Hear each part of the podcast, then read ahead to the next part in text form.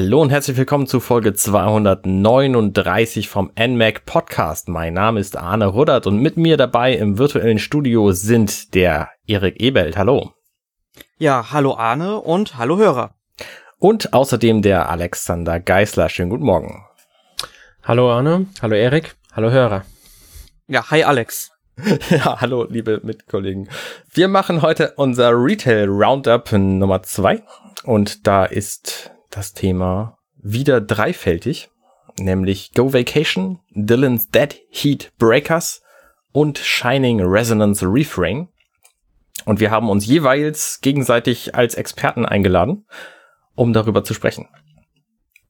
Und wie es der Zufall so will, bin ich der Experte für Go Vacation. Ähm, und damit fangen wir auch an. Das ist ein Spiel, das gab's auf der Wii schon und ähm, das ist jetzt für die Switch erneut rausgekommen. Und ich finde, das merkt man im Spiel auch ganz deutlich an. Erik, du hattest das auf der Wii gespielt, richtig? Genau, ich denk mal, du meinst vor allem die, also einerseits natürlich die optischen ähm, Punkte, dass man es noch erkennen kann, dass es ein Wii-Spiel ist. Es ist sicherlich ein bisschen hochskaliert alles und technisch vielleicht sicherlich auch ein bisschen besser. Ähm, aber ich nehme an, weil ich glaube, viele Sachen waren auch auf die Bewegungssteuerung noch sowas ausgelegt damals, zumindest so ein bisschen. Ähm, wie ist es denn jetzt eigentlich auf der Switch? Also was ich meinte mit, man sieht es dem Spiel an, ist ähm, natürlich zum einen die Grafik, weil das ist halt keine Unreal 4 Engine, auf der das läuft. Ähm, zum anderen auch die, die, die ganze Art, wie das Spiel präsentiert wird. Man spielt quasi mit Mi. Ähm, man kann in dieser Version, ich weiß nicht, ob das früher auch schon ging, auch Alternativcharaktere wählen, die nicht, äh, also die halt auch so, so Avatar-ähnlich sind, aber eben keine Mies. Ähm, dennoch laufen im ganzen Spiel auch die eigenen Mies rum. Und mit denen spielt man halt dieses Spiel und man kann das Spiel eben auf zwei verschiedene Arten spielen, nämlich mit Knopfsteuerung oder mit Fuchtelsteuerung, also mit Bewegungssteuerung. Und ähm, die Bewegungssteuerung ist hier bei der Switch-Version aber nicht obligatorisch. Das heißt, man kann sie auch komplett sein lassen. Also wenn man das zum Beispiel im Handheld-Modus spielt, ähm, dann braucht man sie nicht. Und sie ist aber auch nicht komplett nur benutzbar, denn in den über 50 Minispielen, die es in diesem Spiel gibt, da kann man keine Bewegungssteuerung benutzen. Ich weiß nicht, ob das bei der Wii-Version auch schon so war. Jedenfalls finde ich sehr eigenartig. Es ist schon sehr, sehr lang her, wo ich das letzte Mal tatsächlich gespielt habe.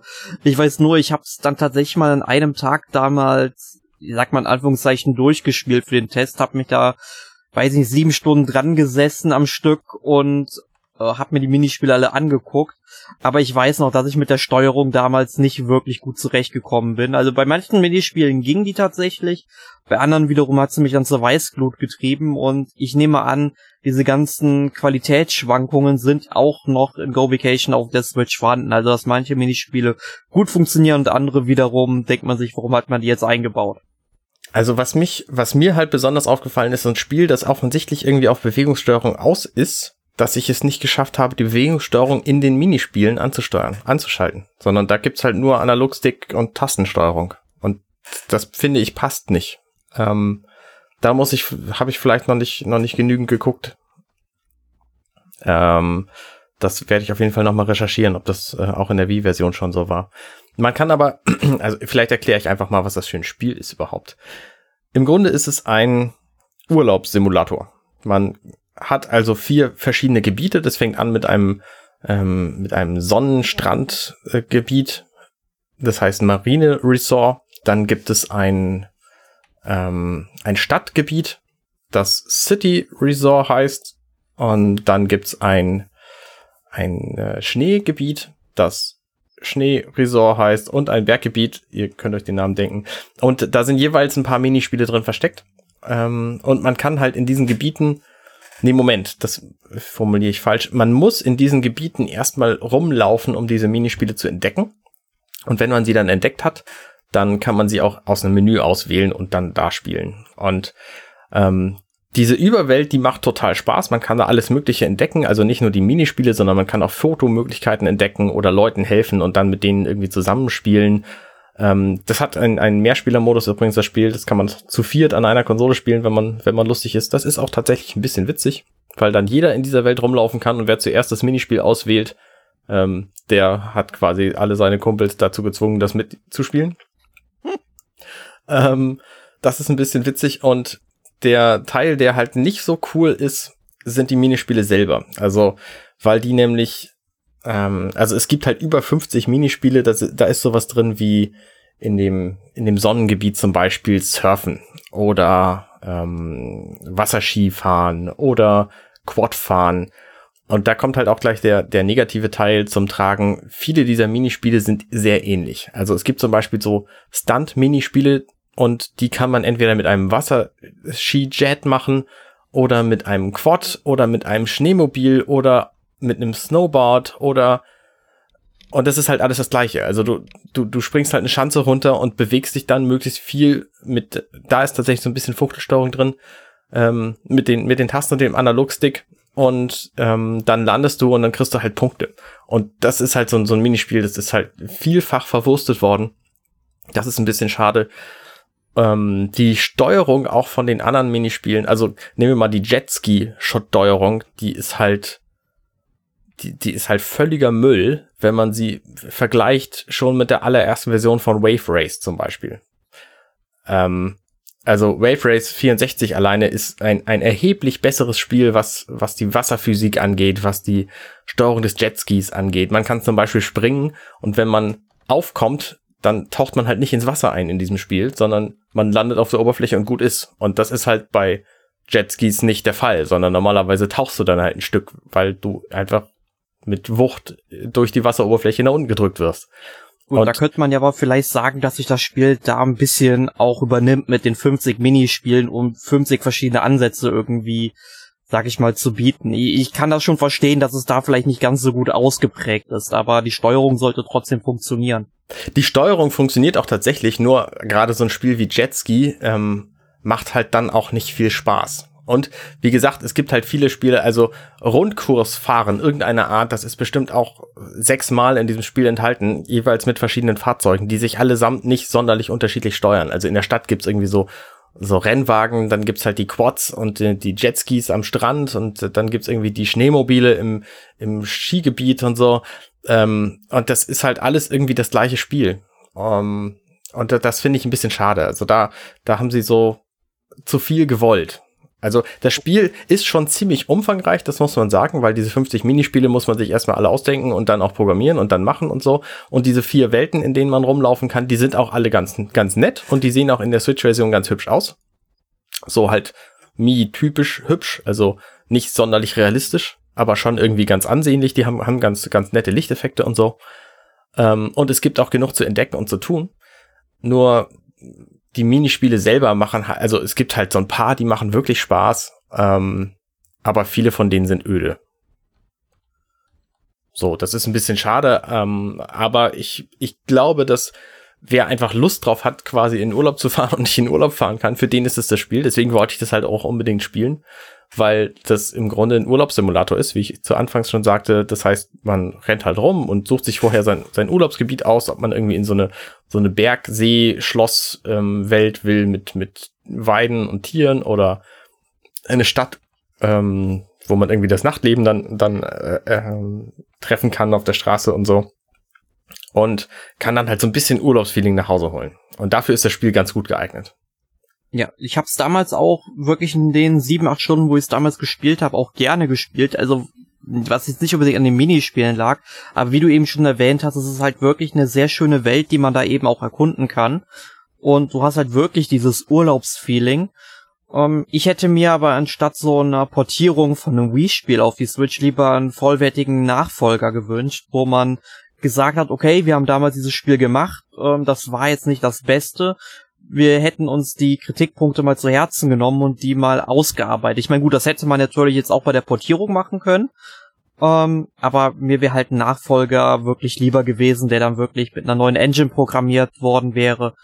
Ähm, das haben sie leider nicht gemacht. Richtig. Denkst du, denkst du denn, es besteht die Möglichkeit, dass sie da einen zweiten Teil machen? Auf keinen Fall. Also ich glaube kaum, dass dieses Spiel, es gibt einfach viel zu viele gute Switch-Spiele. Das war ja auch bei der Wii das Problem, dass es einfach viel zu viele gute Spiele gab, neben dem ganzen, ganzen Müll, den es auf der Wii gab. Ähm, dies hier ist schon eines der netteren Spiele so. Und sie, Nintendo vermarktet es auch gut. Also auf der Nintendo eigenen Website zum Beispiel, da gibt's halt hier eine, eine voll ausgefeilte ähm, Website zu diesem Spiel und nicht nur die, die Standard-Spielansicht. Ähm, aber dafür ist es halt ein bisschen zu, ein bisschen zu öde. Und dieser Aspekt, den es als Wii-Spiel eben hatte, weil die Wii war ja als, als Vierspieler-Party-Konsole ausgelegt. Das ist die Switch noch nicht. Also die Switch funktioniert sehr gut alleine, deswegen will Nintendo ja auch, dass jeder eine hat. Und ähm, dieser Vierspieler-Party-Modus bei diesem Spiel, der funktioniert sehr gut und ich würde dafür auch auf jeden Fall empfehlen, das zu kaufen. Aber ich glaube, dass nicht viele Leute die Switch dafür nutzen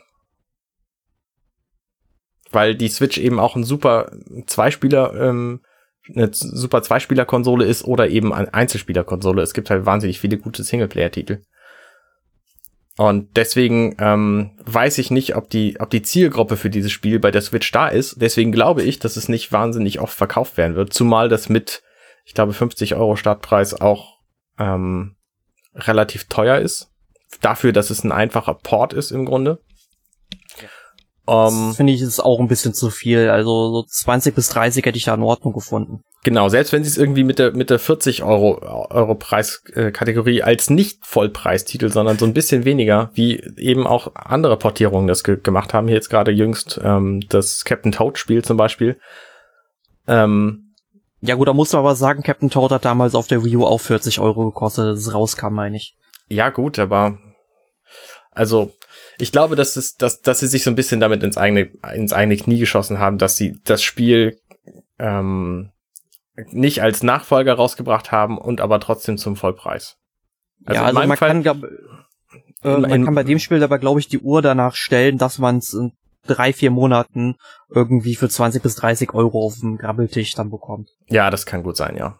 Und dann würde ich es auch auf jeden Fall empfehlen. Also wenn ihr das irgendwann für, für unter 30 Euro seht, äh, liebe Hörer, kauft es euch ruhig. Das macht, macht in, in manchen Punkten macht es wirklich Spaß. Und dieser Highscore hat's Geschichte, äh, die man diesem Spiel halt ähm, äh, zugute halten muss, weil in jedem dieser Minispiele, da kann man halt irgendeinen Highscore erlangen und kann sich da dann steigern und verbessern und so. Ähm, die macht halt bei manchen Spielen auch wirklich Spaß.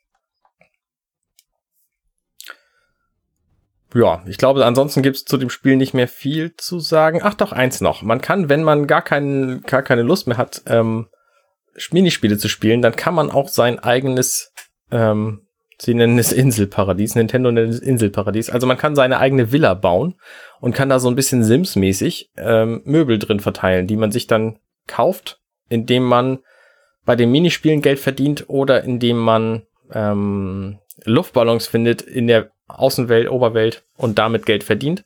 Und dann kann man sich halt so kann man sich halt Möbel kaufen und die in sein Haus stellen und man kann auch sein Haus verschiedenst gestalten. Also wer da Spaß dran hat, so ein bisschen eigenes Ankleidezimmer. Man kann dann in dem Haus nicht wahnsinnig viel machen, du kannst halt drin rumlaufen und das war's. Ähm, aber so, so ein bisschen irgendwie selbst gestalten und dann Fotos machen und so, das geht halt auch. Ja, da bin ich gerade sogar am überlegen, ob das damals in der Wii-Version drin war. Ich werde auf jeden Fall für meinen Test noch recherchieren, wie welche Teile neu waren mach das mal, weil das kommt mir nämlich gerade nicht bekannt vor, was aber nicht heißt, dass es nicht da war. Wie gesagt, ich habe das damals bei Release ähm, einen Tag lang gespielt und danach stand es dann noch im Regal. Mhm. Ähm, man kriegt jeden Tag irgendwas geschenkt. Also wenn man das Spiel, jeden Tag, wo man das Spiel aufmacht, gibt's halt irgendein Goodie, neue Klamotten für die Avatare oder sowas.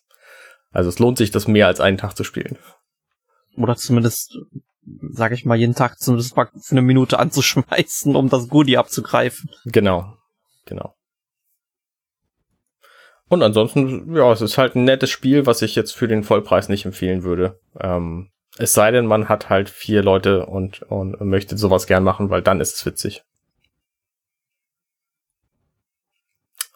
Ja, ich äh, glaube, das war's zu diesem Spiel. Go Vacation. Habt ihr noch Fragen? Ich kenn's ja, ich habe keine Fragen. Ich weiß nicht, wie es bei Alex aussieht. Nö. Muss ich ehrlich sagen, keine Fragen. Muss aber auch zugeben, dass mich das Spiel nicht unbedingt sonderlich interessiert hat schon im Vorfeld. Das, das hat, hat man, glaube ich, in den letzten zehn Minuten gut gemerkt. Ja, es ist halt, ich weiß nicht, ich, ich kenne es noch von der Wii, also ich weiß, dass es damals erschienen ist auf der Wii, hatte das damals auch mal kurz im Blick, weil damals ja viele Minispielsammlungen haben so gedacht, okay, noch einer, mal schauen, was das denn wird. Aber schon da habe ich nicht sonderlich äh, die Begeisterung für dieses Spiel entwickeln können. Okay. Gut, dann äh, kommen wir zum nächsten Titel in unserem Retail Roundup Nummer zwei Und das ist ein 3DS-Titel, wo die Entwickler sich darüber beschwert haben, dass den viel zu wenig Leute kennen und kaufen. Nämlich Dylan's Dead Heat Breakers. Erik, du hast es gespielt. Genau, ich hab's ähm, gestern und heute mal gespielt, weil ich teste es ja auch noch fürs NMAC und dachte mir, ja, jetzt wo wir den Podcast aufnehmen, ist es endlich mal an der Zeit. Blieb ja lang genug liegen bei mir aus verschiedenen Gründen. Ähm, ja, es handelt sich dabei eben um den dritten Teil der Dylan-Reihe und ich war bei meiner Recherche für den Podcast doch ein wenig recherchiert, wie alt die ersten beiden Teile schon sind. Also Dylan's Rolling Western ist ein Spiel von 2012 und äh, Dylans Rolling Western The Last Ranger, also die Fortsetzung ist von 2013 und jetzt kam halt äh, Dylans Dead Heat Breakers von 2018, also wir es lagen jetzt fünf Jahre seit dem letzten Teil dazwischen, das kam mir gar nicht so lange vor, ich war total schockiert, äh, wie schnell die Zeit jetzt äh, vergangen ist. Ähm, kam die ja, alle auf dem 3DS? Die kam mal auf dem 3DS. Die ersten beiden Spiele waren, glaube ich, reine eShop-Titel. Also die habe ich zumindest nie irgendwie im Handel gesehen. Und Dead Heat Breakers erschien jetzt dann auch tatsächlich noch im Handel. Mhm. Ähm, ja, es handelt sich dabei um ja so eine Mischung aus Rennspiel, Beat'em Up und mit sehr vielen Tower Defense Anleihen und vielleicht so einen kleinen Adventure-Ausflug, wenn man so möchte. Also eine sehr obskure Mischung, wenn man das so äh, möchte, die ich so auch noch nicht gespielt habe tatsächlich. Mhm. Also es ist halt so, du, ähm, also sag mal erstmal zur Story. Also es fängt damit irgendwie an, dass dein Mi, den du auswählst, zu einem Amimel wird. Also statt Animal Amimel, also schlechter Wortwitz ever vielleicht. Ähm, sprich, du hast dann dein Mi und ähm, am Anfang wird ja irgendwie so ein Tier zugewiesen. Also bei mir war es zum Beispiel dann ein Wolf und ich dachte, ja, ein Wolf ist cool. Dann habe ich halt so eine Wolfschnauze und so einen Wolfsschwanz einfach, der hinten rumwuschelt und da dachte ich mir, mache ich das, aber es kann auch sein, äh, dass das Spiel sagt, ja, man ist eine Ente und dann läuft man da halt so rum wie Donald Duck oder so, ja. Ähm, aber es sieht sehr, sehr künstlich aus. Also man sieht einfach, halt, du hast halt dein Mii-Gesicht und siehst einfach wie, als ob irgendwie so ein Plastikaufkleber, sag ich mal, jetzt über ähm, Nase und ähm, Mund von deinem Mii drauf wäre. Also total bescheuert. Und in der nächsten Szene sitzt du halt mit deinem Mii äh, dann auf einmal in so einem Lastwagen und fährst herum und wirst dann von irgendwelchen komischen Steinwesen auf Rädern verfolgt ähm, und das sehen dann eben Dylan und Russ. Also Dylan ist der, der titelgebende Held des Spiels. Mhm.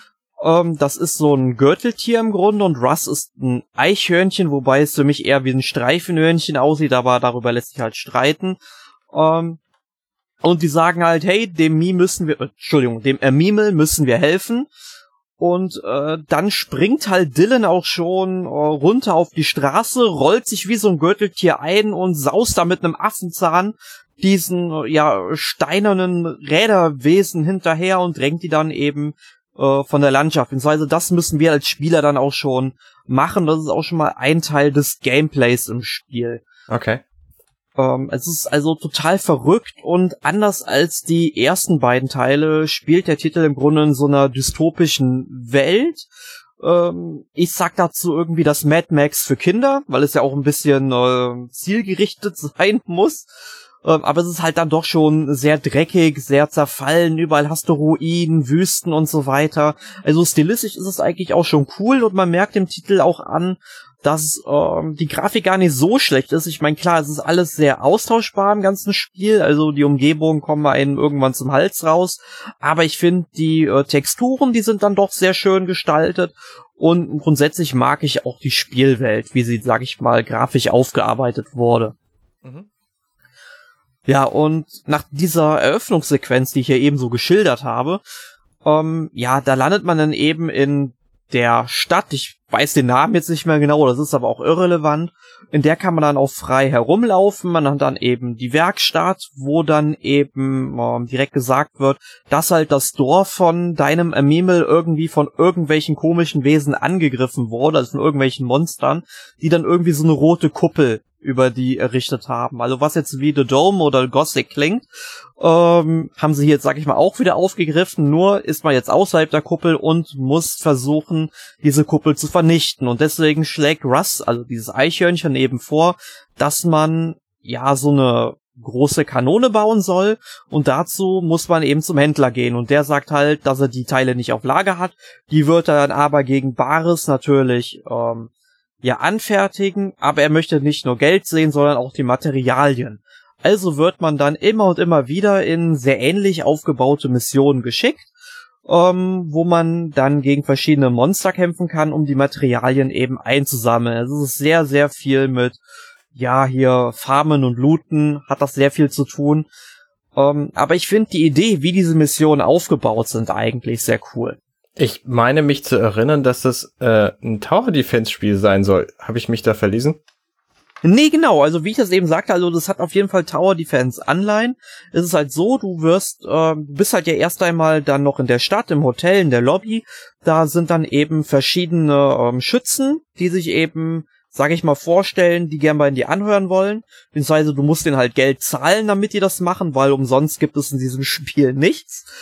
Um, ähm, und das finde ich halt ganz lustig, weil all diese Schützen, also wenn du zumindest Mies auf deinem ähm, 3DS gespeichert hast, dann sind das genau die Figuren, die auch bei dir als Schützen anheuern wollen. Also dann auf einmal hat sich dann bei mir so ein ähm, ja Hiroshi Yamauchi oder ein Satoru Iwata eben vorgestellt, ja, ich möchte gerne bei euch, will gerne bei euch mitmachen. Oder so ein muskelbepackter Reggie stand auf einmal da. Also oder halt natürlich auch Freunde und äh, ja, sag ich mal, NMAC-Redakteure, die dabei waren. Das fand ich total lustig einfach.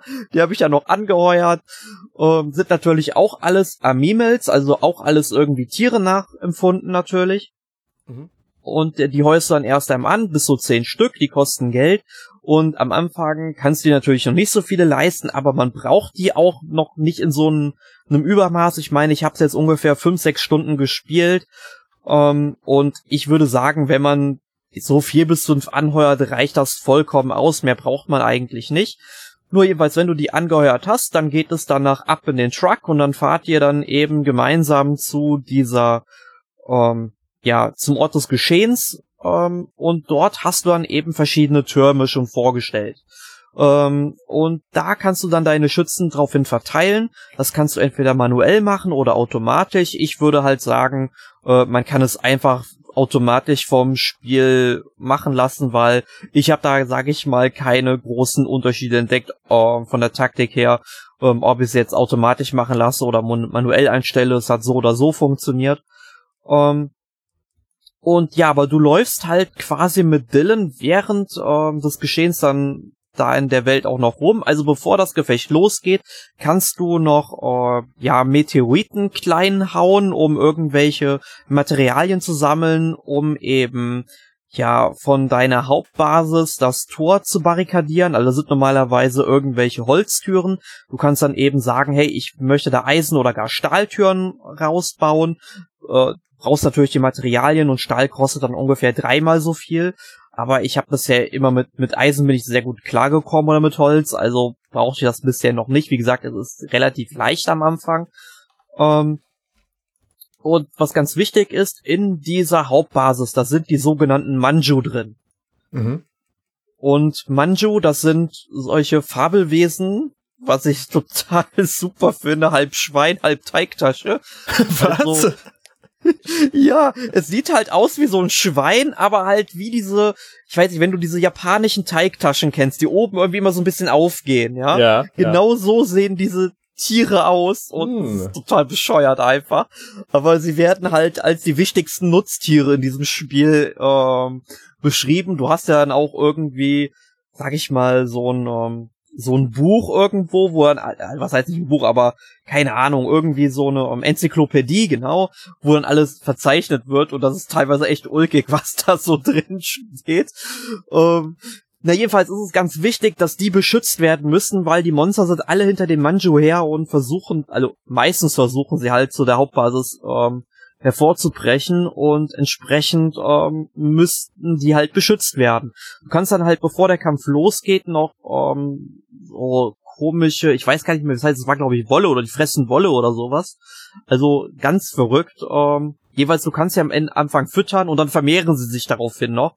Und je mehr du hast, desto ähm, schwieriger ist es natürlich für deine Gegner, ähm, sage ich mal, das Hauptquartier zu erobern. Aha. Und während die Monster halt ähm, auftreten, du läufst halt herum und ähm, sobald du auf ein Monster triffst, öffnet sich im Grunde so ein Kampfbildschirm, wo du dann Beat'em Up mäßig auf diese ganzen Gegner einschlagen kannst. Ähm, kannst dich natürlich dann auch wieder so zusammenrollen als Dylan und dann eben ähm, ja auf diese Gegner losrollen oder natürlich oder mit so Krallenangriffen, die aber nicht so wirkungsvoll sind. Ja, sag ich mal, drauf losgehen. Du kannst ja natürlich dann auch noch in der Stadt vorher bessere Ausrüstung kaufen, die aber dann irgendwie auch mit der Zeit kaputt geht. Aber ganz ehrlich, die Standardausrüstung reicht vollkommen aus, dauert dann vielleicht ein, zwei Sekunden länger, bis man einen Gegner erledigt hat. Ja. Ähm, aber auch während du in diesem Kampfbildschirm bist, es kann ja auch, dann kann, ähm, siehst du halt unten auf dem unteren Bildschirm von deinem 3DS halt, wo dann auch die anderen Charaktere sind, beziehungsweise wo die dann halt ähm, schießen, wo die Gegner sind und natürlich auch, wo dein Amimel ähm, rumläuft, der ist halt irgendwie mit so einer ähm, Strahlenwaffe bewaffnet und schießt dann auf die Gegner und das läuft natürlich zeitgleich weiter und der kann in der Zeit natürlich auch ähm, ja in deinen Kampf halt oder diesem Kampf halt beitreten, wo du bist. Das finde ich eigentlich ganz cool. Und ähm, naja, wenn du halt lang genug ausgehalten hast, dann äh, meldet sich irgendwie Russ, der ist dann irgendwie in seinem, ja, keine Ahnung, so einem Fahrrad mit so einem Propeller oben dran, der fliegt halt über dem Kampffeld immer herum, sieht total irre aus. Und ähm, der sagt dann, oh mein Gott, die Monster haben jetzt ihre Form gewechselt und dann fahren die auf einmal alle rundherum in so einem Parcours, sage ich mal, auf dieser Map. Ähm, und dann musst du als Dylan natürlich noch hinterherfahren und die dann eben wie in dieser Eröffnungssequenz aus der Bahn drängen. Und du hast dafür eine gewisse, ja, so einen gewissen Zeitraum lang Zeit, also irgendwie zwei Minuten oder sowas, um dann eben acht Gegner da von der Bahn zu drängen. Das ist manchmal ganz schön knapp. Das, man lernt das aber mit der Zeit und dann wird man da auch wesentlich besser drin. Mhm. Aber selbst wenn man es nicht schaffen sollte, hat man danach immer noch eine Chance, den ähm, Gegner zu besiegen. Also dann kommt dann irgendwie so die sogenannte Endform von so einem Gegner, wo aber selbst wenn man den dann irgendwie nicht schafft zu besiegen und der vom Schlachtfeld flüchtet, hat man irgendwie immer noch gewonnen. Also man kann in diesem Spiel im Grunde nur dann verlieren, wenn man die komplette Lebensenergie aufgebraucht hat, was dann im Grunde wie in Zelda irgendwie mit Herzen symbolisiert oder dargestellt wird. Ähm, aber auch die lassen sich dann eben auffüllen, wenn man eben Gegner tötet oder irgendwelche Kisten ähm, am Wegesrand zerdeppert oder wenn man eine Runde gefahren ist und der Mieder einem der, der steht dann irgend, oder, Entschuldigung, der Memel, der steht dann eben an der Renn, a, am Rand der Fahrbahn wie in so einem Rennspiel mit so einer Fahne, ja, und wenn man dann vorbeifährt, dann wirft er einem irgendwie drei, vier Herzen zu, um die Energie aufzufüllen. Man kann auch noch einen Turbo-Boost zünden, um das, äh, sag ich mal, verlängern und es ist so ein bescheuerter Genre-Mix im Grunde, aber der irgendwie funktioniert, ja. Okay. Es macht zwar absolut keinen Sinn, es macht aber doch schon sehr Spaß und ja, das ist im Witzig. Grunde so das Kern-Gameplay des Spiels. Okay. Ähm, würdest du es empfehlen? Und Das wenn ja, für wen? Ja, also ich würde mal sagen, das Spiel richtet sich durch die Präsentation eher an so eine jüngere Zielgruppe. Ich würde mal so sagen, Also Leute wie Ja, so- mich? also ich Ja, bin gut, zum Beispiel großer Tower Defense Fan. Ist das Spiel was für mich oder nicht? äh, da gibt es bessere Tower Defense Spiele, definitiv. Also das, äh, man muss sagen, dieses ganze Tower Defense, es, es sind nur Anleihen da drin. Es sind wirklich nur Anleihen, es beschränkt sich nicht darauf. Die hauptsächliche Arbeit liegt immer noch an dir mit Dylan da eben rumzudüsen und die Gegner zu äh, verkloppen. Ja, also vor allem nach so einem nach so einer Mission kommt ja immer noch mal so eine Ausstellung, wie gut deine Charaktere sich verhalten haben, Mhm. wie viele Leute die abgeschossen haben. Ähm, Ja, und da siehst du halt, die haben irgendwie zwei, drei Gegner jeweils, maximal, manche haben auch irgendwie nie einen Gegner erwischt, und du verklopfst dann irgendwie 20 Gegner, also es ist nicht so, äh, dass Tower Defense einen wirklich großen Aspekt ist. Ich glaube, die KI ist vielleicht auch nicht so gut oder die Waffen sind einfach zu schwach von denen, weil man muss dazu sagen, es, die werden ja auch mit der Zeit immer stärker, die kriegen ja auch Erfahrungspunkte dafür, dass sie an einer Schlacht teilgenommen haben. Und ähm, du kannst sie dann später natürlich die besseren Leute immer und immer wieder rekrutieren. Du musst das halt jedes Mal aufs Neue machen. Die werden mit der Zeit natürlich auch wesentlich teurer. Also so ein guter Charakter kostet dann irgendwie 3000 Dillen Dollar oder wie die Währung heißt. Ähm, und so ein normaler Charakter dann irgendwie 700, 800. Ne? Und du kriegst halt für eine Mission ungefähr so 6000 Dollar raus. Also man muss das schon haushalten. Mhm. Man kann Materialien dann natürlich auch wieder in der Stadt verkaufen oder dort in der Stadt auch an Rennen teilnehmen. Also so Art Zeitrennen, die sehr an Excite Bike erinnern, äh, Excite Truck, nee, Excite Bike erinnern. Halt natürlich nur aus der Verfolgerperspektive. Ähm, ja, also ich sag mal so, es macht schon Spaß, aber ich würde sagen eher so eine jüngere Zielgruppe von ja, 7 bis 14 würde ich es eher empfehlen. Also die werden, glaube ich, richtig viel Spaß mit dem Spiel haben. Man muss halt da, darauf einstellen, dass es halt ein sehr leichter Schwierigkeitsgrad ist, zumindest am Anfang. Ich weiß nicht, wie es sich später entwickelt, muss ich noch abwarten.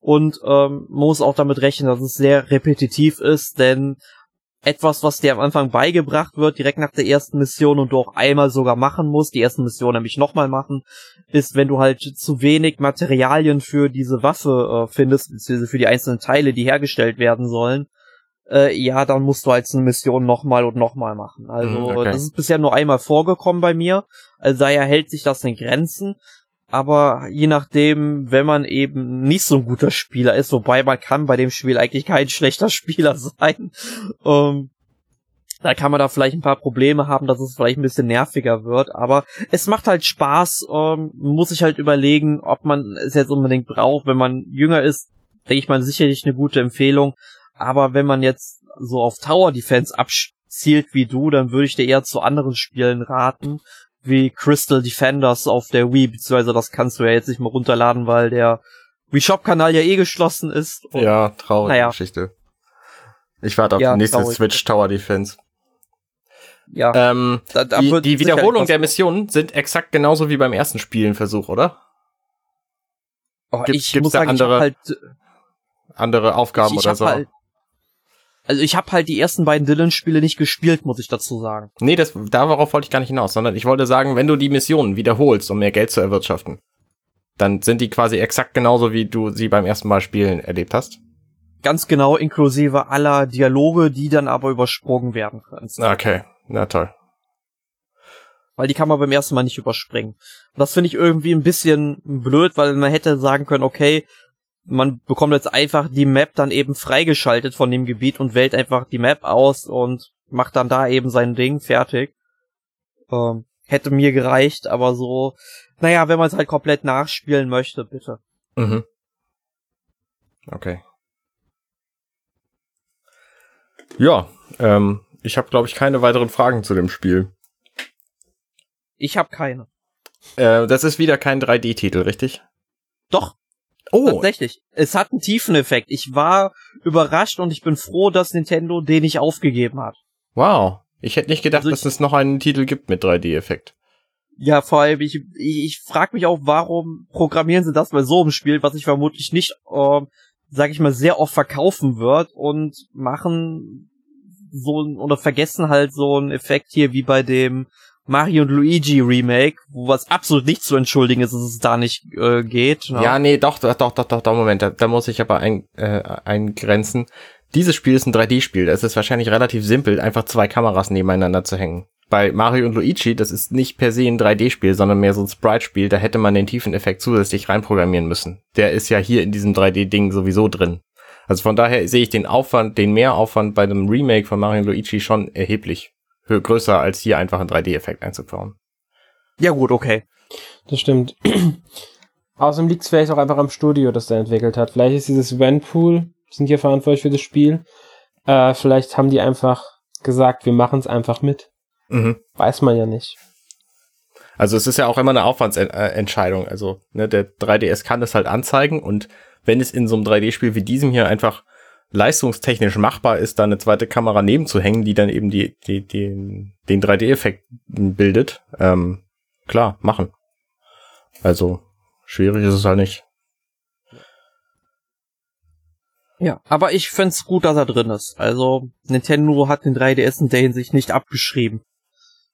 Ja, sehr gut. Naja, also ich denke, es ist eins der letzten größeren Spiele für ein 3DS. Also der 3DS, da merkt man ja schon, dass der dann schon so. Ja. Der 3DS wird uns doch alle überleben. ja, warten. Äh, übrigens interessant finde ich bei Dylan, also anscheinend ist schon seit dem ersten Teil dieses Tower Defense mit drin. Okay. Bei der Reihe. Es gab's in allen drei Teilen. Und er ist ja auch eine Helfertrophäe in dem 3DS Wii U Smash Bros. Dylan. Ach, okay. Das sollte man vielleicht erwähnen, weil das nicht unbedingt jetzt, weil die Marke ist schon seit dem ersten Teil von Nintendo gepublished. Okay. Ja.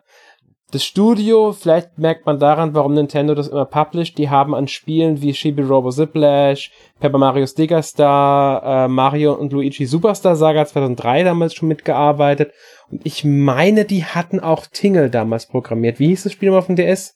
Äh, Tingles Rosie Rupee Land? Ja, genau, genau, das war das. Das hatten die damals entwickelt, das Studio. Nur so als äh, äh, Hintergrundinfo zu dem äh, Studio. Ja, aber gut, interessant, dass ich das mit dieser Helfer-Trophäe nicht weiß. Da sieht man mal wieder, dass Smash Bros. vor Wii U und 3DS irgendwie die Teile der Reihe waren, die ich am wenigsten gespielt habe. Ja gut, und wie viele Helfer-Trophäen sind im Spiel drin? Das ist natürlich auch die Frage. Und erkennt man ihn dann auch sofort, wenn man ihn im Vor... Ich meine, du hast vorher kein Dylan-Spiel gespielt gehabt. Das heißt, er ist für dich jetzt nicht unbedingt die vertraute Figur gewesen. Ja gut, aber ich hätte ihn irgendwie erkannt auf jeden Fall. Gut, das kann sein, ja. Ja. Aber ähm, Aber wenn ich das jetzt mal, wenn ich mal zurückdenke mit Smash Bros. Brawl damals auf der Switch, das habe ich ja 80, 90 Stunden oder so gespielt. Mhm. Also da wäre mir das schon eher aufgefallen, weil, wie gesagt, da habe ich es ewig gespielt, weil das ein echt super, super Spiel war. Und jetzt hoffe ich mal, dass Ultimate dann für die Switch eher wieder in diese Richtung geht. Aber ich glaube, wir schweifen an der Stelle ab, denn wir haben, glaube ich, noch ein Spiel auf unserer Liste, Arne. So sieht's aus. Und zwar ist es ein Switch-Spiel namens Shining Resonance Refrain. Und wenn ich mich nicht täusche, ist das ein Rollenspiel. ja, Und mehr weiß ich da nicht drüber. Alex, du hast es Ja. gespielt. ich habe es getestet. Ähm, ja, was ist es? Es ist ein japanisches Rollenspiel von Sega. Gehört zur äh, Shining-Reihe, die es ja schon seit 1991 gibt. Das ist die mit dem Film mit Jack Nicholson, ne? Äh, nein. Nein. Nein, nein, nein, nein, nein. ähm, Okay. die, äh, die, die, die, die, das ist der erste Teil seit über zehn Jahren, der nach, Deutsch, der nach Deutschland kommt von der Reihe übrigens. Muss man vielleicht mal auch anmerken. Der hat das eine ganze Weile in Deutschland geruht. Ist aber nur ein Remake. Das ist eine Neuauflage des von Shining Resonance für die PS3 damals. In Japan halt nur erschienen. Das Remake jetzt kommt halt theoretisch für eigentlich alle Systeme, die irgendwie Relevanz haben. Also Switch, PS4, Xbox One und PC. Okay. Ja, äh, was gibt's zu dem Spiel zu sagen? Es ist ein japanisches Rollenspiel. Das heißt, es gibt äh, zufällige rundenbasierte Kämpfe. Nein. Nein. Nein. Du, äh, wenn du durch die Gegend läufst, dann siehst du die Gegner. Bei Berührung kommt dann eine Kampfarena, ja, aber die ist mitten in der Landschaft platziert, da wo du halt gerade den Gegner getroffen hast. Wird einfach ein Kreis um euch gezogen, im bestimmten, um, im bestimmten Umkreis. Und es tauchen ein paar mehr Gegner auf, als du halt berührt hast. Und dann kämpfst du aber äh, in einem Action-Kampfsystem. Das heißt, du drückst einen Knopf, um eine normale Attacke zu machen, drückst einen Knopf, um eine Break-Attacke zu machen, drückst linke Schultertaste plus einen Knopf, um Spezialattacken und Zauber zu machen. Also wirklich ganz direkt Action. Erinnert ein bisschen vom Kampfsystem an die Tales of Spiele tatsächlich. Okay. Also gerade die jüngeren Tales of Spiele. Ähm, ja.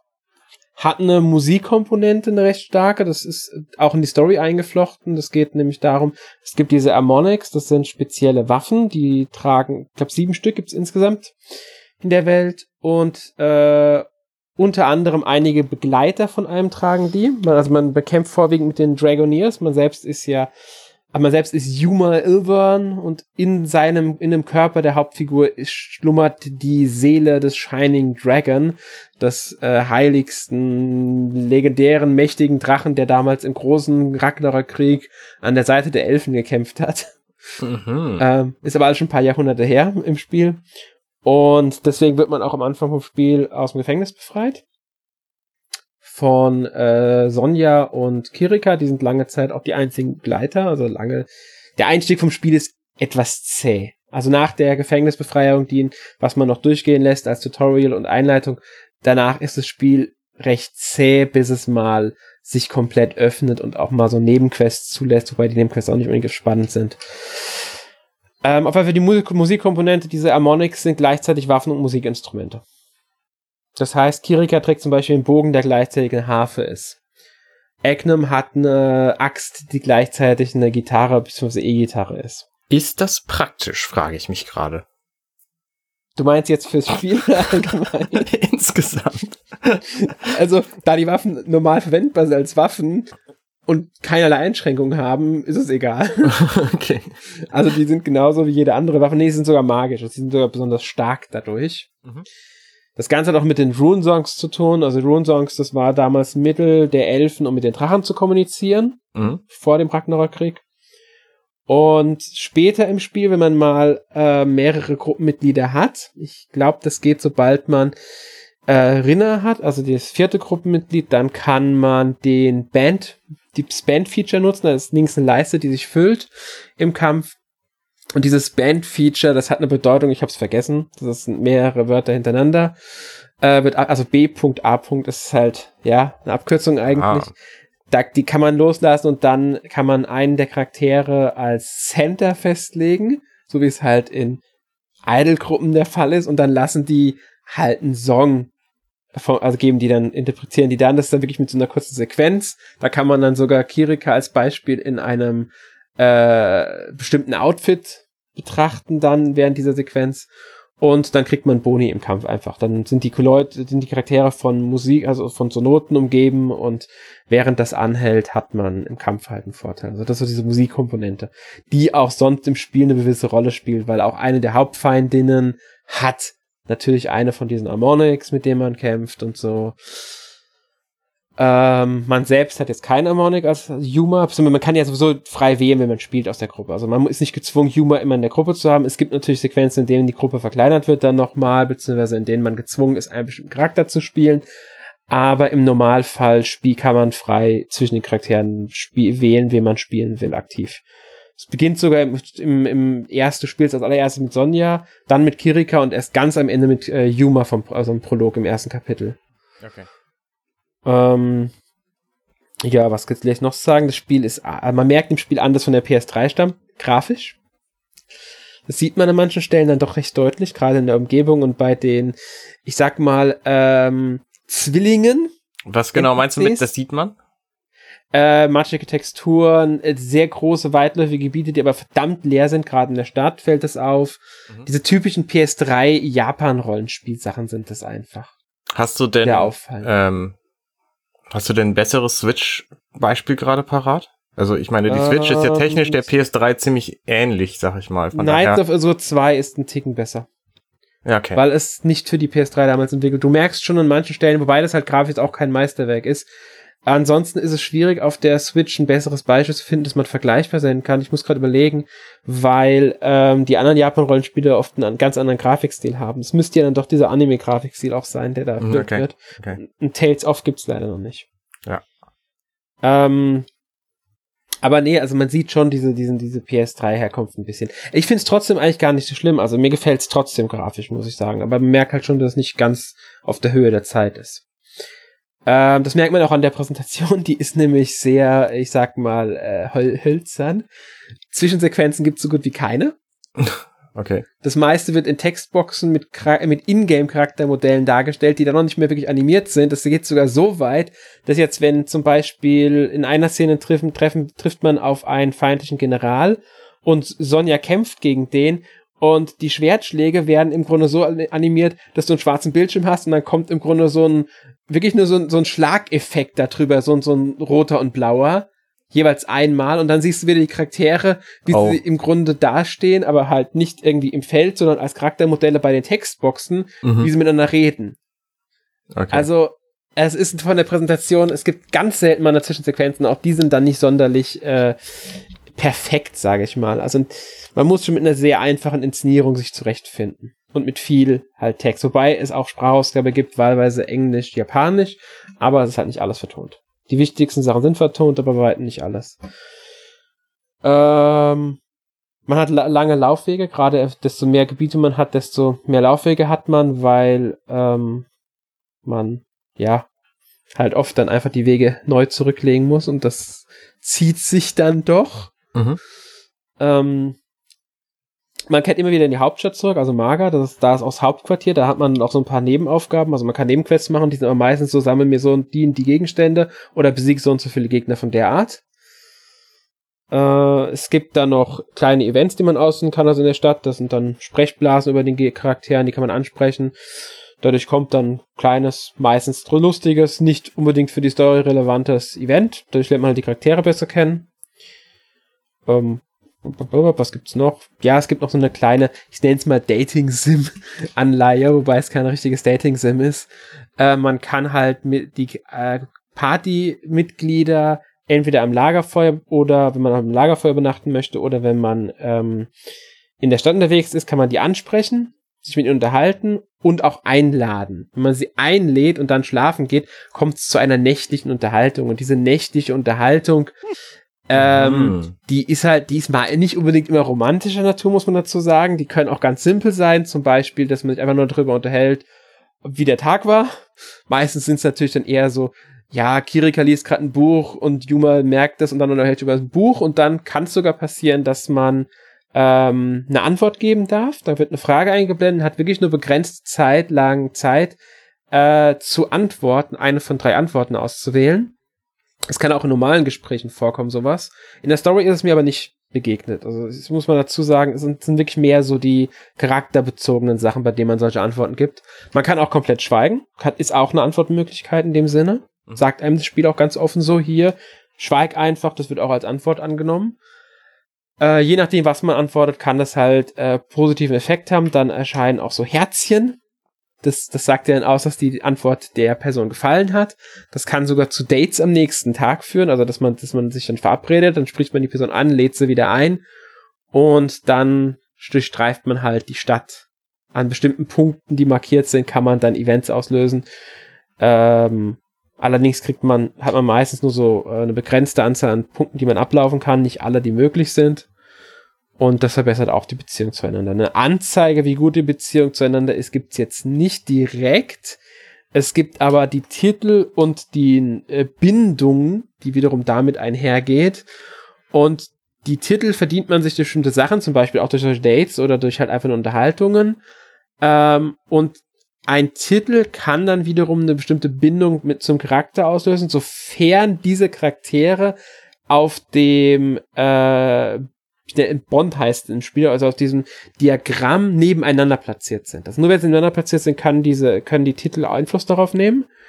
Und das wiederum kann im Kampf Einfluss haben, weil die Charaktere, die zusammen eine Bindung haben, also die mit verbunden sind durch so eine Bindung, die unterstützen sich im Kampf durch besondere Sachen, wie zum Beispiel bessere Verteidigung oder auch mal schnell, eine Schnellheilung oder sowas. Mhm. Also es wird immer nur der aktive Charakter unterstützt, muss man dazu sagen, bei diesen Bindungen. Es gibt ein bisschen Tiefe im Kampf, aber sonst, äh, ja, es ist alles relativ simpel gehalten.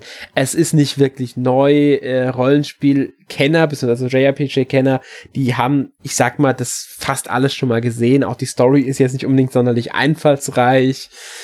Äh, also, desto mehr Rollen, japanische Rollenspiele man kennt, desto äh, eher kommen einem Sachen bekannt vor und desto eher sagt man sich wahrscheinlich, äh, kriege ich Besseres.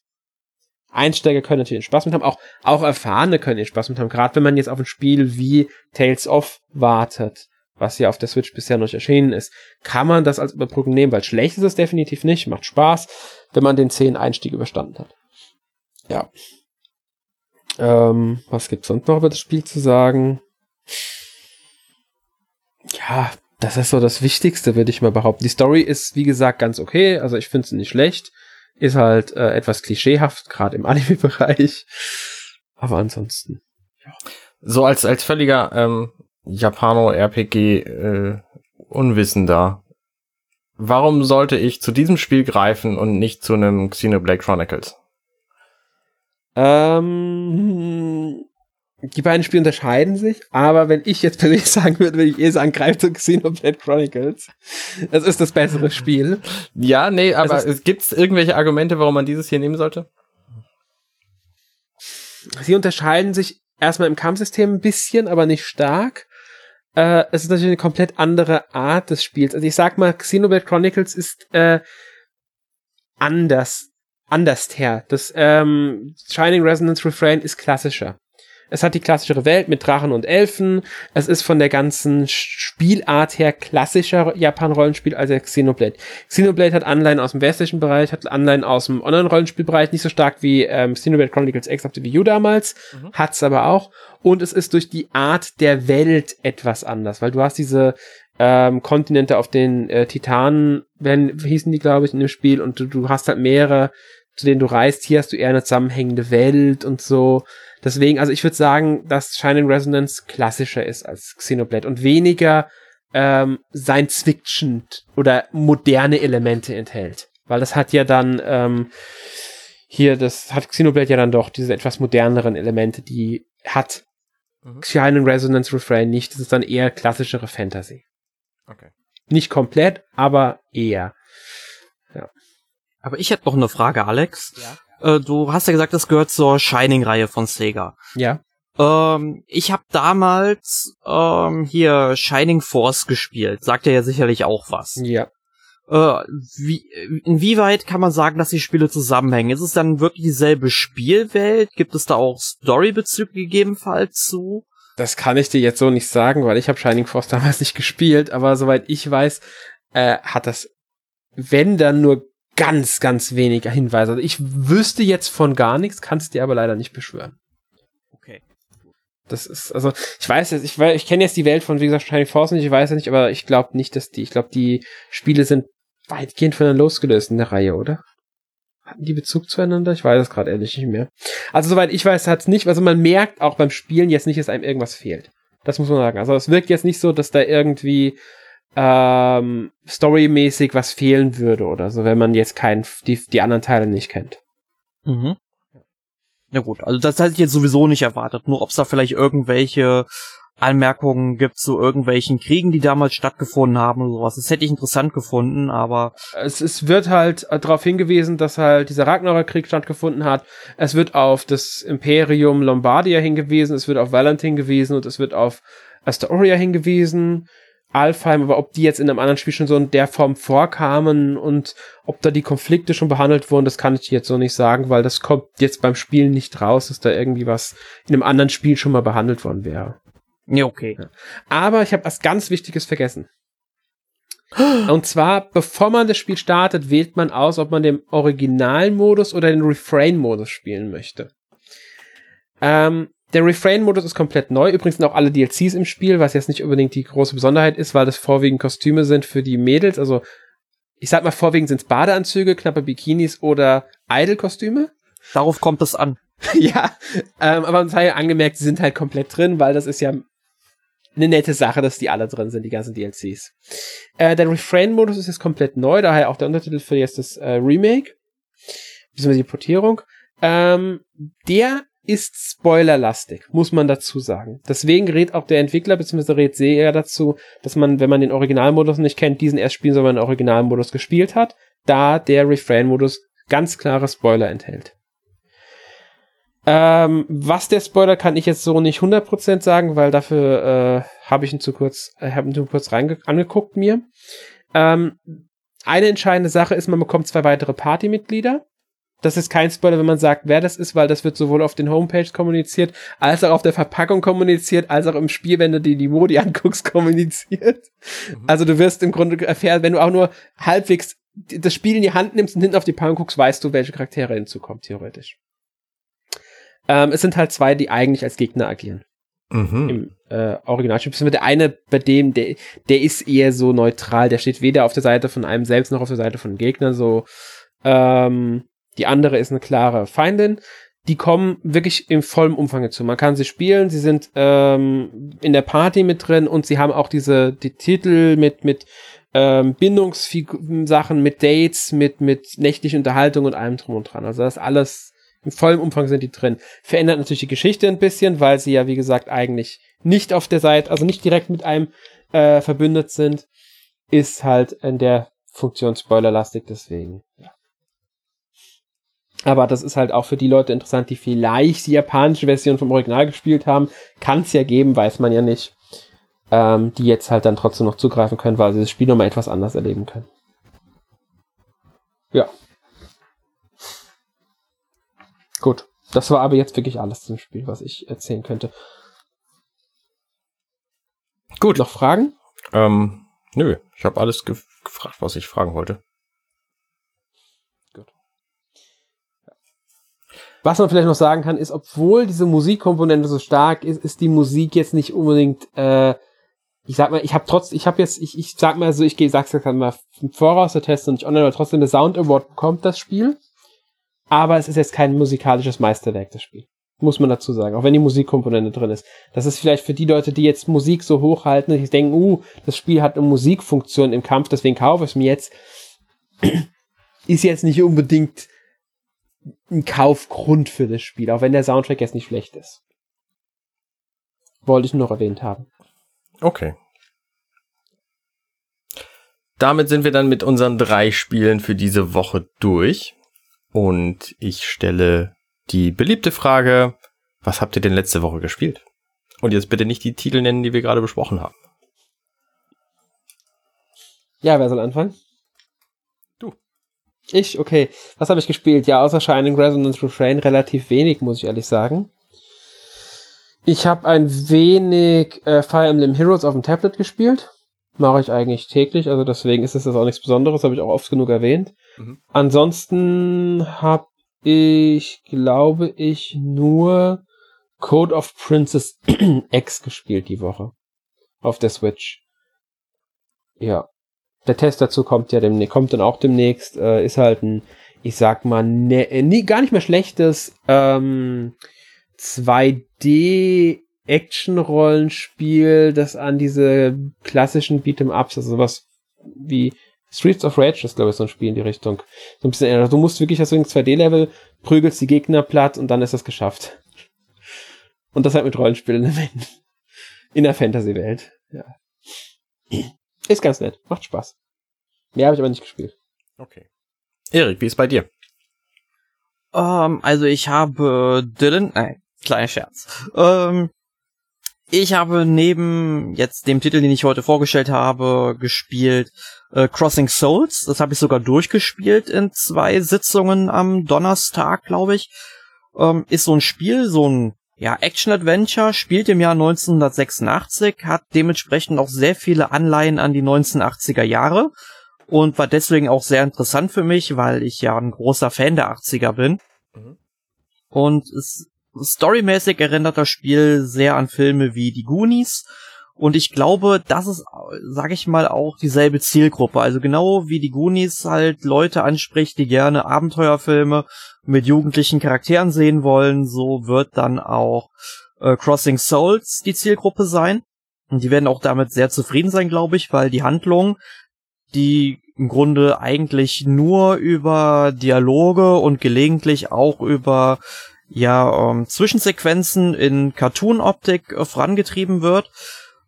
Ähm, die ist nämlich eigentlich sehr, sehr gut. Also die ist auch wirklich interessant. Die wird natürlich klar an einer bestimmten Stelle sehr trashig, weil du hast halt relativ schnell im Spiel irgendwelche Mystery-Elemente, dann kommen Science-Fiction-Elemente dazu und dann hebt die ganze Story irgendwann auch ab. Nur am Anfang nimmt sie sich trotz dieser Mystery-Anleihen dann doch noch sehr ernst, aber was mir halt nicht so gut gefällt, ist, dass es zum Ende hin teilweise ein bisschen, ähm, ja, dann doch abdreht. Ich sag nur DeLorean und, naja, wer zurück in die Zukunft kennt, weiß, was passiert und ich finde, das ist irgendwie etwas, was dem Spiel an der einen Stelle nicht sonderlich gut tut oder eigentlich unnötig gewesen wäre. Und was mich auch ein bisschen gestört hat, dass sie es nicht konsequent mit den 80ern durchziehen. Also du hast zum Beispiel relativ früh im Spiel irgendwie so eine, ähm, ja, sag ich mal, an einem Baum hängt dann irgendwie so ein Flugblatt, da ist dann irgendwie so ein, sag ich mal, so ein handgezeichneter Mann zu sehen, wo dann mit so einem ja, sehr, sehr flachem Hut und mit einer Sonnenbrille und mit Stoppeln im Gesicht, ja. Also wer Breaking Bad gesehen hat, weiß, wer gemeint ist. Mhm. Ähm, oder äh, irgendwie in Dialogen wird dann äh, werden dann, sage ich, oder wird äh, Paranormal Activity erwähnt, was ja erst 2007 zum ersten Mal im Kino lief.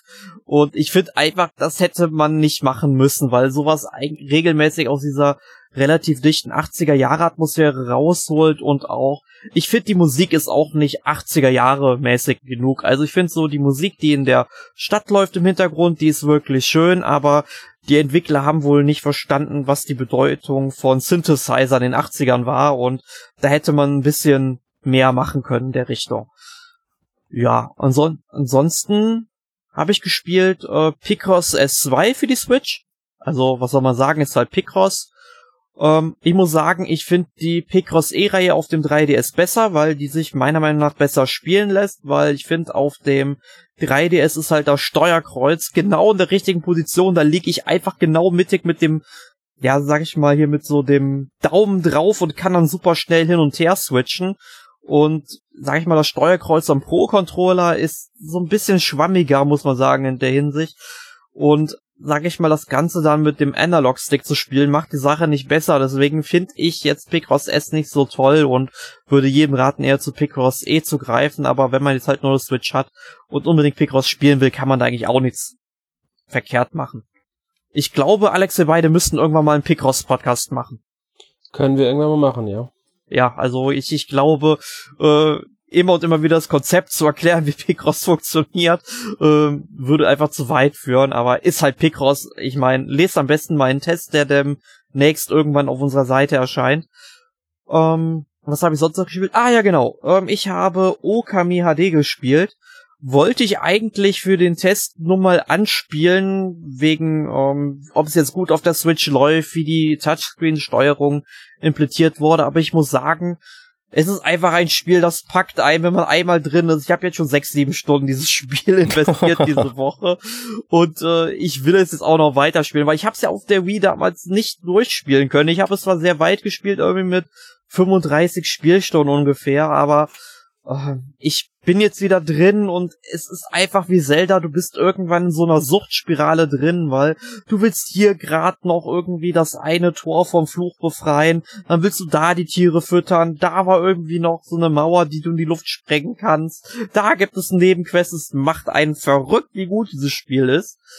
Ähm, einzig allein die Kamera, die ist doch ein bisschen nervig. Mittlerweile muss ich ja doch zugeben, im Jahr 2018 hätte man da vielleicht noch mal ein bisschen äh, was machen können, aber ansonsten ist es ein tolles Spiel und ich möchte jetzt auch eigentlich gar nicht so viel dazu erzählen, weil das ist ja auch eines der nächsten Themen hier in unserem Podcast. Entweder nächste oder übernächste Woche werden wir über Okami HD ja sprechen, das ist ja noch nicht so ganz raus. Daher ähm, lasse ich das an der Stelle mal offen und könnt ihr euch auf jeden Fall auf einen sehr tollen Podcast freuen. Ja, das ist im Grunde alles, was ich gespielt habe. Wie sieht's bei dir aus, Arne? Ich habe ähm, natürlich neben Go Vacation, ähm, Candle gespielt. Candle, The Power of a Flame. Das ist ein Spiel, was 2013 Kick gestartet wurde. Ähm, 2016 erstmalig für PC erschienen und jetzt eben auch auf der Switch. Und das ist ein, ja, im Grunde ist es eine Mischung aus Jump'n'Run und äh, Point-and-Click-Adventure. Nämlich es ist quasi ein Adventure, aber man steuert die Figur direkt. Und die Figur ist ein kleines Wesen, ähm, was so ein bisschen humanoid aussieht, aber eine, eine Holzplanke als Kopf hat und so einen, einen knorpeligen Körper als Körper. Und das passt aber in die ganze Welt rein. Die ganze Welt ist handgezeichnet, sieht wunderschön aus. Und ähm, ich gehe davon aus, dass wir in irgendeinem Podcast nochmal genauer darüber sprechen werden, was, das, was dieses Spiel eigentlich so macht. Jedenfalls ist es ein, ein Rätselspiel und die Rätsel sind zum Teil ganz gut und zum Teil ähm, nicht sehr einleuchtend und das macht dem, das, das tut dem Spiel nicht sehr gut, obwohl es sehr, sehr gut klingt und sehr, ähm, sehr schön ist. Ähm, das ist halt, ja, es ist an manchen Stellen ist es ein bisschen eigenartig, was die, was den Schwierigkeitsgrad angeht, weil es einfach nicht leicht zu durchschauen ist. Ansonsten ist es, ähm, ist es sehr stimmig, das ganze Spiel, und das gefällt mir sehr gut. Und ähm, was habe ich noch gespielt? Ansonsten spiele ich ähm, immer mal wieder so ein bisschen Stardew Valley, weil das einfach ein total tolles Spiel ist. Meine Frau spielt das extrem viel und ich halt so ein bisschen. Da hätte ich ja direkt mal eine Frage. Du spielst es ja auf der Switch, nehme ich an. Jo. Äh, wie läuft die Version? Läuft die stabil? Bomben, Ähm. bombenfest. Der einzige Unterschied zu PC-Versionen, der mir aufgefallen ist, weil ich angefangen habe, jetzt auch so ein paar Tipp YouTube-Videos zu gucken, ähm, der Bildausschnitt, den man sieht, der ist relativ klein. Also man kann auch nicht rauszoomen oder dergleichen, sondern ähm, muss halt mit dem leben, was man hat. Und das ist natürlich auf PC-Versionen dann ein bisschen anders, weil du dann mehr Überblick haben kannst und das ist halt bei diesem nicht so. Stört aber auch nicht, wenn du es einfach nicht weißt. Also Ja. Ne, wer nur die Switch-Version spielt, ähm, der, dem, dem ist egal. Also, Spiel funktioniert so. Ja, und mal ganz im Ernst, äh, damals Harvest Moon auf dem Super Nintendo, da hattest du, sag ich mal, auch nicht so einen großen Bildausschnitt, äh, ist man auch mit klargekommen und Nicht man so einen großen, aber sehr positiv ausgedrückt. ja. Der war winzig. Ja, wir hatten damals ja auch nur eine Auflösung, glaub von 320 mal 240 oder so. Wir hatten damals Mhm. ja nichts. Ja, irgendwie Ja. sowas war das, glaube ich. Ja, irgendwie ist es halt eine typische Super Nintendo Auflösung damals, aber immer noch ein tolles Spiel. Naja, der Unterschied Heute ist ja, dass der, dass das Spiel eben für eine PC-Auflösung gemacht wurde und nicht für die Switch-Auflösung. Ne? Und Harvest Moon wurde eben für die Auflösung von dem Super Nintendo gemacht. Und das lässt sich aber jetzt auf der Switch auch sehr, sehr gut spielen. Also steuerungstechnisch sowieso, ist überhaupt kein Problem. Man braucht halt den, den Mauszeiger nicht wirklich. Ähm, und grafisch, klar, ne, das Spiel sieht einfach total toll aus. Ja, ich bin mir halt momentan überlegen, weil ich hab's ja für den PC, aber ich hab's damals leider nicht wirklich lang gespielt, nur zwei, drei Stunden, aber ganz klar, ich weiß, dass es eines der besten Spiele des Genres ist, oder wenn nicht das beste Spiel sogar. Ja. Ähm, es ist ja jetzt vor ein paar Monaten auch für die PlayStation Vita noch erschienen. Und äh, ich überlege mir halt, das halt ähm, im Play Store, im PlayStation Store runterzuladen, weil es ist halt Cross-Buy, ich würde halt gleichzeitig auch direkt die PS4-Version bekommen, Mm, könnte dann okay. halt theoretisch dann auch, sag ich mal, beide Versionen gleichzeitig spielen, wenn ich drauf Bock hätte, weil im Grunde ist es halt dasselbe wie auf der äh, Switch dann, weil Das würde ich aber nur dann machen, wenn du deinen Speicherstand mitnehmen kannst. Das müsste Denn- eigentlich funktionieren. Denn das willst Also du auf den jeden Fall machen. Titeln geht's. Das willst du auf jeden Fall machen bei dem Spiel, weil das halt, weil Wobei du halt mich sehr halt- individuell da viel Zeit reinsteckst. Wobei mich halt interessieren würde, wäre die PS4 und PS Vita Fassung zueinander kompatibel, was Mehrspieler-Modi angeht, die jetzt kommen? Das wissen wir nicht. Also Mehrspieler-Modi gibt's nur auf PC aktuell seit dem 1.8. Ähm, was da auf Konsole rauskommt. Ich weiß nicht mal, ob es einen Koop, einen Lokal-Koop-Modus gibt oder nur einen, einen Mehr-Konsolen-Koop-Modus. Das fände ich halt interessant, weil dann würde das für mich, wäre das die äh, Kaufentscheidung für mich, würde es direkt abnehmen, weil dann könnte ich halt mit einem Kumpel hier das echt einfach mal spielen zu zweit. Ähm, Mhm. Aber naja, ist, ist ja auch egal, es ist ein sehr tolles Spiel, ich nehme an, egal auf welcher Konsole. Richtig. Das ist auf jeden Fall zu empfehlen. Und was ich sonst immer mal wieder spiele mit einem Kollegen, um die 100% zu zweit zu machen, ist äh, Donkey Kong Country Tropical Freeze. Das ist auch ein sehr, sehr, sehr gutes Spiel. Und ähm, da auch, das ist auch tatsächlich ein Spiel, wo es sich lohnt, die 100% zu machen. Ja, ich meine, das ist halt ein Donkey Kong Country, ne? Ja. Das bockt halt. Aber ich, mir ist gerade auch noch ein Spiel eingefallen, was ich auch noch gespielt habe. Ich habe am Freitag meinen Super Nintendo Mini ausgepackt und habe tatsächlich noch mal A Link to the Past gespielt. Ich habe von ein, zwei Wochen irgendwie so tierisch Bock auf dieses Spiel bekommen. Cool. Und am Freitag konnte ich es einfach nicht mehr verhindern und dann war es wieder ausgepackt. Dann habe ich direkt mal die, äh, ja, sag mal so, ich hab's, äh, ich sag mal so, ich bin jetzt schon in der Schattenwelt und äh, hab mir überlegt, ja, nächsten Woche Freitag mache ich dann die Schattenwelt auch noch. Also dann vielleicht nächste und übernächste Woche Freitag mal gucken. Was? Es gibt eine Schattenwelt? Ähm, Spoiler! nee, witz, witzige Geschichte. Ich habe tatsächlich einen, Freund, der hat das, der hat einen Super Nintendo Classic Mini zu Weihnachten gekriegt letztes Jahr und hat dann angefangen, das Spiel zu spielen und meinte, so, ja, ich bin jetzt bald durch. Also ich habe alles von der Karte gesehen und ich bin jetzt gleich im letzten Dungeon. So, ja, nein, du bist nicht nicht direkt schon durch. Da kommt noch ein bisschen mehr. Ja, das ist Ja. wirklich krass. Also ich glaube, das Zelda mit den meisten Tempeln. Das kann sein, ja. Auf jeden Fall ist es halt äh, auf dem Super Nintendo super überraschend gewesen, dass es da halt eine zweite Welt gibt mit noch viel mehr Tempeln. Ja, was ich ganz interessant fand, äh, irgendwie regen sich die Leute immer drüber auf, dass so neuere Zeldas eigentlich die Dungeons recht linear sind und ich war schockiert, wie linear die eigentlich in der Link to the Past schon waren damals. Mhm. Die Mhm. waren doch eigentlich fast immer bei Zelda recht linear. Ja, waren sie auch. Welches Zelda hat wirklich keine linearen Dungeons? Ich glaube, da ist Twilight Princess das wohl ähm, das am unlinearsten ist, oder? Oder ist es Skyward Was Sword mit den was unlinearen? ist denn da unlinear? Also, wo hast du denn Ich da sag ja, ich sag ja nicht, dass die nicht, die, die nicht linear sind, sondern am unlinearsten innerhalb der Reihe. Nee, also das war schon immer gleich. Du gehst halt rein, dann, dann kommst du irgendwie weiter, dann kriegst du einen Schlüssel. Manchmal hast du die Möglichkeit, irgendwie mit dem Schlüssel dann zwei oder drei Türen aufzumachen, aber letztlich führt das alles zum Gleichen. Du kriegst irgendwann einen Gegenstand und dann bist du irgendwann beim Endboss so. Und Ganz zwischendurch genau, hast du das halt. ist es ja, was ich. Also, Das ist es ja gerade, deswegen. Ich verstehe, ich habe es nie verstanden, warum die Leute das kritisiert haben. Gut, ähm, wie heißt das 3DS-Zelda, das äh, Link Between Worlds? ja, Das Hat bietet dir auch- ein bisschen mehr Freiheit, durch das du die Waffen bei dem Händler da holst. hat Irgendwie. aber auch lineare Dungeons. Das stimmt. Also es geht jetzt wirklich nur um die Dungeons halt, ne, und ich, ich meine, klar, es gab hin und wieder mal so ein Dungeon, ich meine, auch wenn man Ocarina of Time mal anschaut, dass man dann auch teilweise mal vier, fünf Schlüssel oder so hat. Es sind aber wirklich die Ausnahmen. Mhm. Und es hat mich aber trotzdem irgendwie schockiert, weil ich das Spiel ganz anders in Erinnerung hatte, ne. Ja. Gut, ähm, damit haben wir die Frage geklärt, was ihr letzte Woche gespielt habt. Und ich stelle ja immer noch eine, gerne eine andere Frage. Auf welches Spiel, was demnächst erscheint, freut ihr euch am meisten? Jeder ein Titel. Boah, das ist schwierig, das auf einen Titel runterzubrechen. Ich, ich nenne Ja, drei, okay? Nee, aber nur, wenn du sie nur nennst. Wenn du drüber Ich- reden ich- willst, dann darfst du nur einen nehmen. Okay, ich nenne drei und rede über eins. Also ich äh, freue mich auf die HD-Remakes von Shenmue 1 und 2 am 21. August. Ich freue mich auf Yakuza Kiwami 2 am 28. August. Und ich freue mich auf, momentan glaube ich eher am meisten von den drei Spielen, auf Dragon Quest 11 am 4. September. Das klingt alles Da- nicht sehr Nintendo-lastig, stimmt's? Ja, also Dragon Quest, ja, es kommen, kommen alle für die PS4, die Spiele, aber äh, Dragon Quest 11 wird ja irgendwann noch für die Switch kommen. Okay. Und in Japan gibt's Dragon Quest 11 ja auch für den 3DS. Und ich find's schade, dass die 3DS-Version nicht nach Europa kommt, weil auf die Switch-Version könnte ich irgendwie verzichten, weil das im Grunde eine abgeschwächte PS4-Fassung ist.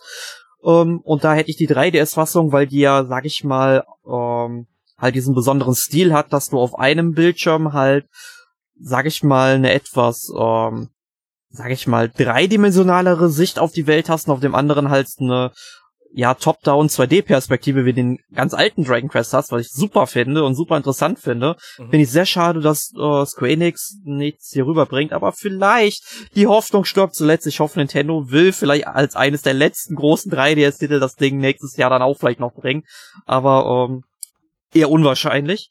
Nur ähm, Dragon Quest 11, ich habe mir da Gameplay-Videos so angeguckt und ich finde dieses Spiel einfach so hübsch und es hat so einen tollen Anime-Look. Du, es gibt jetzt keine Ladezeiten mehr, wenn du in die Häuser reingehst. Es ist eine große zusammenhängende Spielwelt.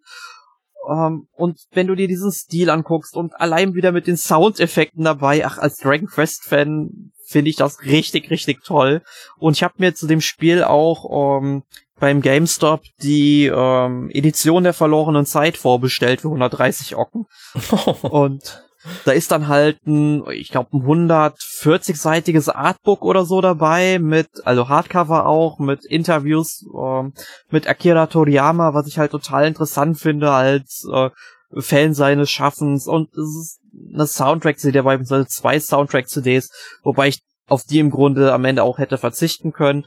Nur, ähm, ich freue mich halt so unglaublich auf dieses Spiel und es ist eine Stoffkarte dabei und ach, ich freue mich drauf. okay. Alex, worauf freust du dich? Ich bin die ganze Zeit am überlegen, ob ich irgendwas Nintendo-lastiges nennen kann. Es Ähm, kommt ja nix. Aber das Problem ist genau, das Problem ist, ich, mir fällt ehrlich momentan kein Spiel ein, das jetzt demnächst äh, für die Switch oder für ein 3DS kommt, auf das ich mich DLCs gehen würde. auch, falls da sowas bei ist. Was? DLCs sind auch erlaubt, falls dir da was gefällt. Nee, auch nicht. Ich wüsste jetzt wirklich nichts. Leute. Also ich, ich, ich, ich habe jetzt tatsächlich sogar noch mal kurz ähm, geguckt, ob irgendwie was kommt, was das ich jetzt als Spiel nennen könnte, auf das ich mich bewusst freue. Aber da gibt's momentan keins für die Switch. okay. Deswegen muss ich leider auch ähm, auf die PS4 gehen und ich werde auch mehr als ein Spiel nennen. Bleibe aber im, im äh, äh, Bereich der nächsten Zeit, deswegen sind es bei mir nur ähm, zwei Spiele plus ein Bonus, den ich namentlich nennen werde, auch nur. Also der Bonus ist Red Dead Redemption 2 Ende Oktober. Mhm.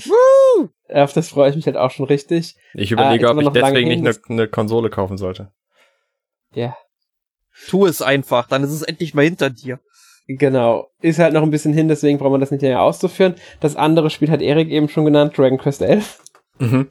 Auf das freue ich mich auch schon richtig. Auch wenn ich nicht der große Dragon Quest Fan bin wie jetzt Erik, aber ich finde Dragon Quest auch fantastisch und dieses Spiel äh, spricht mich auch sehr an, ähm, trotz des Charakterdesigns des Haupt der Hauptfigur, das ich nicht sonderlich mag. Mhm. Ich weiß nicht, wieso ich mag diese Figur einfach nicht. Es hat jetzt nichts mit dem Stil von Toriyama zu tun, es ist speziell dieser Charakter. Ähm, finde ich aber interessant, dass man das Kostüm von Dragon Quest 8 bekommt, direkt zum Start des Spiels. Ja. Kostenlos. Da kann man also zumindest die Kleidung von ihm verändern, was ihn vielleicht ein bisschen erträglicher macht. Und die Haare ein bisschen abdecken. Genau. Ähm, aber gut, das andere Spiel ist ähm, auch für die PS4 und zwar Spider-Man. Ja, das ist Auf das freue ich mich richtig als ja schon Superhelden-Fan und äh, Spider-Man mag ich ja auch sehr gerne. Ähm, ich mag den Entwickler Insomniac, ich traue denen wirklich Großes zu. Ich finde fantastisch, dass sie das Spiel unabhängig von sämtlichen Filmen und Comics machen, dass sie halt im Grunde ein eigenes Spider-Man-Spieluniversum erschaffen, wie es damals bei den Batman Arkham-Spielen gemacht wurde. Mhm. Finde ich absolut richtig.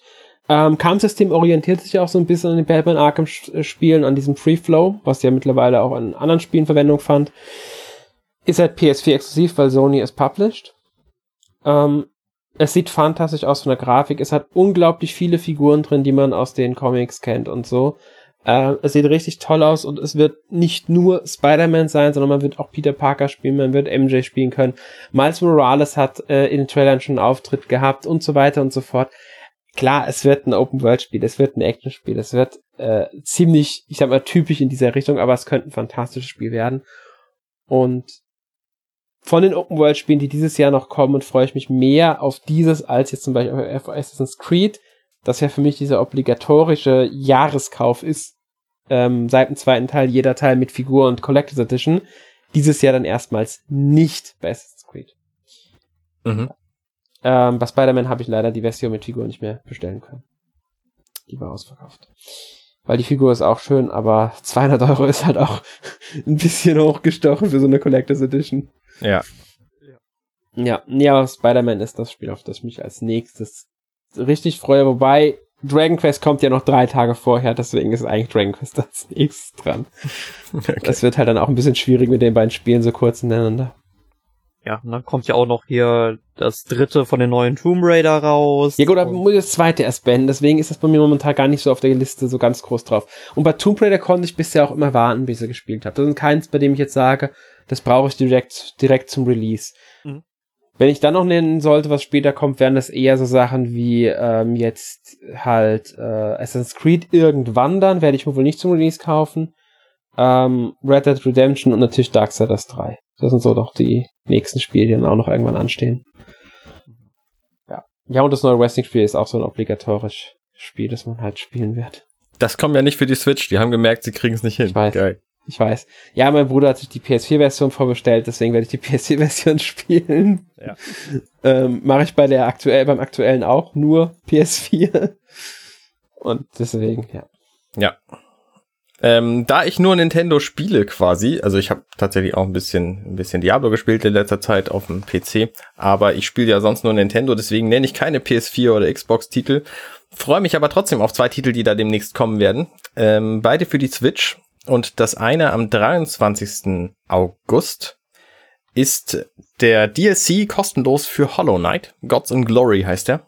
Und ich finde es ganz fantastisch, dass die Entwickler einfach Kram dazu entwickeln und den kostenlos ihren allen Spielern geben. Also das ist einer der vielen, vielen Punkte, die Hollow Knight zu einem ganz fantastischen Titel machen.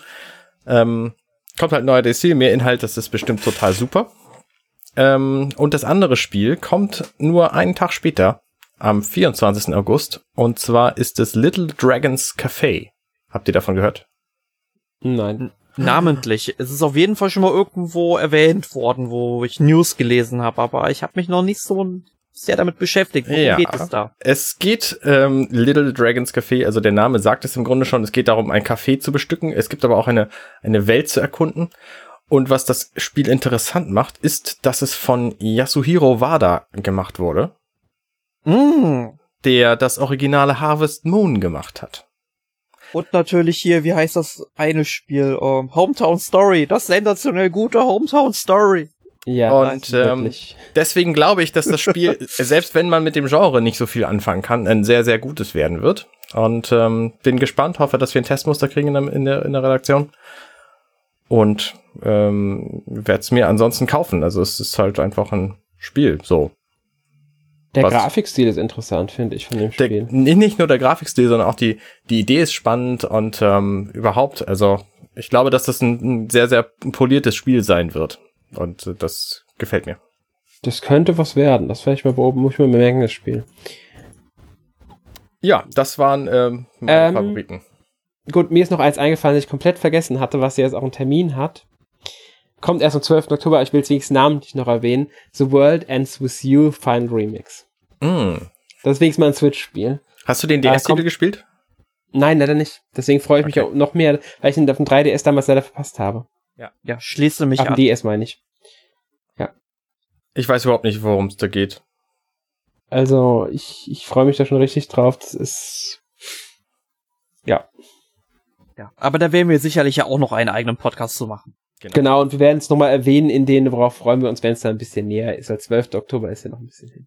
Ja. Wir können, also ich kann tatsächlich auch noch einen Titel nennen, auf den ich mich jetzt seit neuestem freue, obwohl ich eigentlich nicht wollte, nämlich äh, Smash Bros. Ultimate.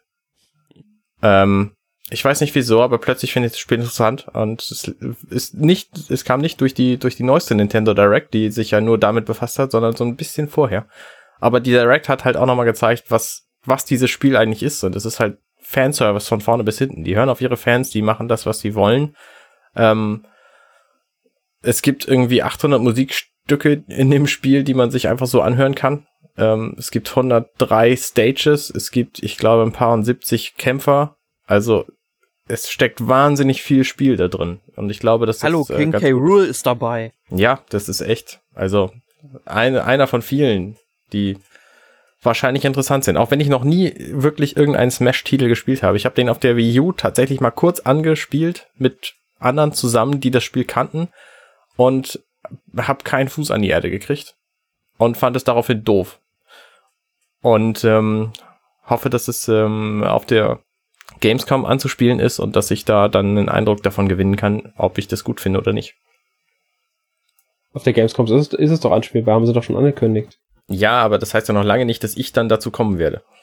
Gut, das ist natürlich was anderes. Ähm, genau, also ähm, lasse ich mich einfach überraschen und kauf sonst einfach blind. Ja, das war dann der Podcast für diese Woche. Habt ihr noch In was? Überlänge. Na, Quatsch. Komm, wir reden immer so lange. Nur meistens nehmen wir das nicht auf, weil das auch keiner hören will. Genau, nächste Woche machen wir, also vielleicht nächste Woche, vielleicht übernächste Okami HD und ansonsten reden wir über die Gamescom irgendwann. Und ähm, wir haben noch ein paar andere spannende Titel in der Pipeline. Also freut euch auf die vielen guten Podcasts, die von uns noch kommen werden. Falls ihr diesen hier ganz zufällig gehört habt, ihr könnt uns bei, äh, zum Beispiel bei iTunes, könnt ihr uns abonnieren. Und äh, geht auf unsere Website n-mac.org. Ja, kommentiert den Post, auch auf Facebook. Genau, wir sind auch auf Facebook vertreten unter nmac, wer hätte es gedacht. Ja, teilt den Beitrag mit euren Freunden. Genau. Lasst den im Bus liegen, den Podcast, damit ihn andere Leute hören können. Ja. Gut. Ähm, wir verabschieden uns für diese Woche. Bis zum nächsten Mal. Ciao. Bis dann. Tschüss. Tschüss.